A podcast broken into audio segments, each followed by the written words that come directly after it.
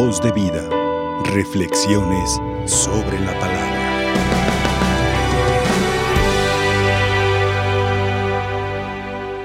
Hermanos, quiero resaltar algunos puntos que hoy en la palabra el Señor nos quiere dar a cada uno de nosotros.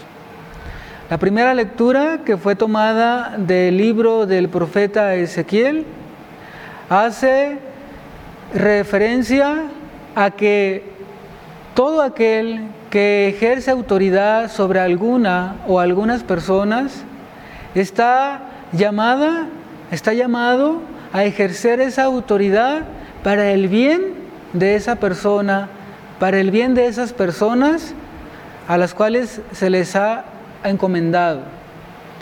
La lectura habla concretamente de los sacerdotes, los sacerdotes del pueblo de Israel que dejaron de hacer lo que tenían. Ellos tenían la misión de hacer que el pueblo se encontrara con Dios, de llamar al pueblo a la conversión, pero ni ellos se convertían y tampoco llamaban al pueblo a la conversión. Por eso el pueblo se fue perdiendo, se fue corrompiendo. En nuestros días, ese llamado no solamente hace referencia a los sacerdotes de nuestra iglesia católica, sino que el círculo se hace un poco más amplio, abarcando también a los padres de familia y a nuestras autoridades civiles, a todo servidor público. Tanto nosotros como consagrados, como los padres de familia, autoridades civiles y servidores públicos, estamos llamados a ejercer la autoridad que tenemos para el bien de la sociedad, para el bien de la iglesia, para el bien de la familia. Fíjense la importancia que tiene cada uno en su lugar. Cuando el sacerdote deja de hacer lo que le toca, pasa lo mismo que describe la primera lectura. La comunidad que le ha sido encomendada corre el riesgo también de perderse, de corromperse. Pero cuando el padre de familia, la madre de familia, también deja de ser diligente en su hogar, se pierde. Encontramos familias en donde el amor ya no reina, en donde han dado cabida a ciertas situaciones, a ciertos comportamientos que han hecho que la familia se vaya perdiendo. Encontramos a niños que tienen hambre, van con el papá y le dicen, vete por allá, hijo, estoy cansado, no me molestes, ve con tu mamá.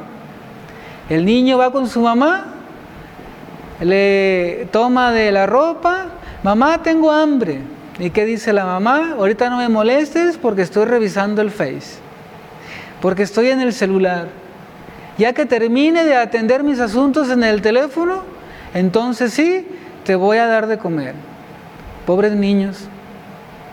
Crecen mal atendidos, crecen con un ejemplo que no es el más conveniente. Son más propensos, pues, a perderse. Los servidores públicos que fueron elegidos precisamente para servir, para procurar el bien de sus comunidades, muchas veces se les olvida, se les olvida. No podemos decir que todos los servidores públicos sean corruptos, porque sería un mal hacer esa afirmación. Hay quien sí llega a un cargo público por amor a la comunidad, pero el ambiente en el que se mueve pues es muy malo y pues no logra hacer mucho, ¿verdad? Es deber nuestro también pedir por todas las personas que llegan rectamente a un puesto público. Y pasa algo también muy curioso, hijos. Nos quejamos de la corrupción, nos quejamos del mal que hace la corrupción en nuestra sociedad, pero cuando nos llega la oportunidad de combatir este mal, en lugar de combatirlo, lo alimentamos. Nos quejamos de que alguien use sus influencias para sacar provecho personal, pero cuando es tu turno, ah, voy a ir a la oficina, voy a ir a, necesito un documento, mi compadre trabaja en la oficina, le voy a pedir que me haga el favor para no formarme. Oye, te quejas, sabes el mal que hace la corrupción y cuando te toca el turno de combatirla, ¿la alimentas? entonces no nos quejemos, ¿verdad? No nos quejemos si en lugar de combatir este mal, nosotros lo alimentamos. Esto referente a la primera lectura, hijos. Quiero resaltar también dos puntos del Evangelio.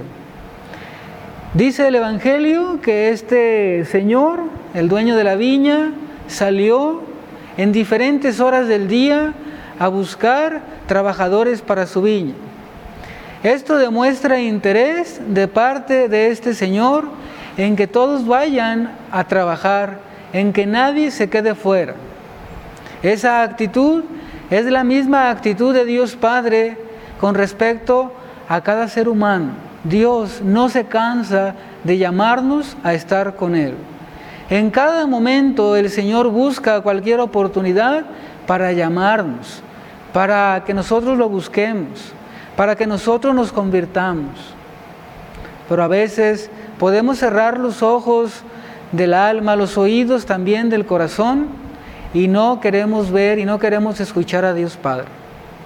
Es por eso, hijos, que a veces el Señor permite que lleguen cosas dolorosas a nuestra vida para darnos un jalón de orejas, para reprendernos.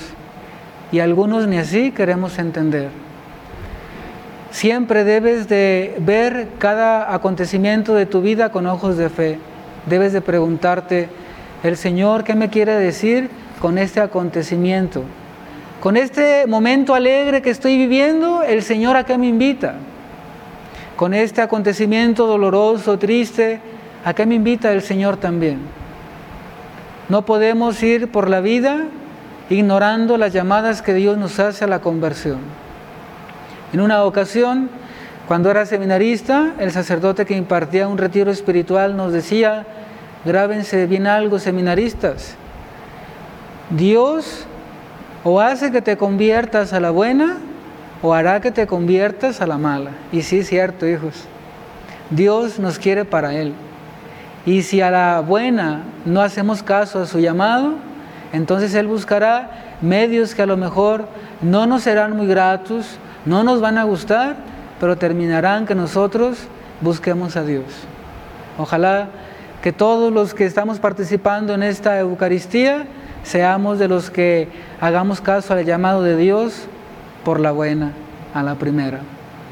También quiero resaltar del Evangelio lo que el mismo Señor hace al momento de darle la paga a cada uno de los trabajadores. Unos trabajaron poco, otros muy poco, y otros trabajaron toda la jornada y todos recibieron el mismo pago. El Señor en apariencia puede ser injusto, pero Dios nunca, nunca es injusto.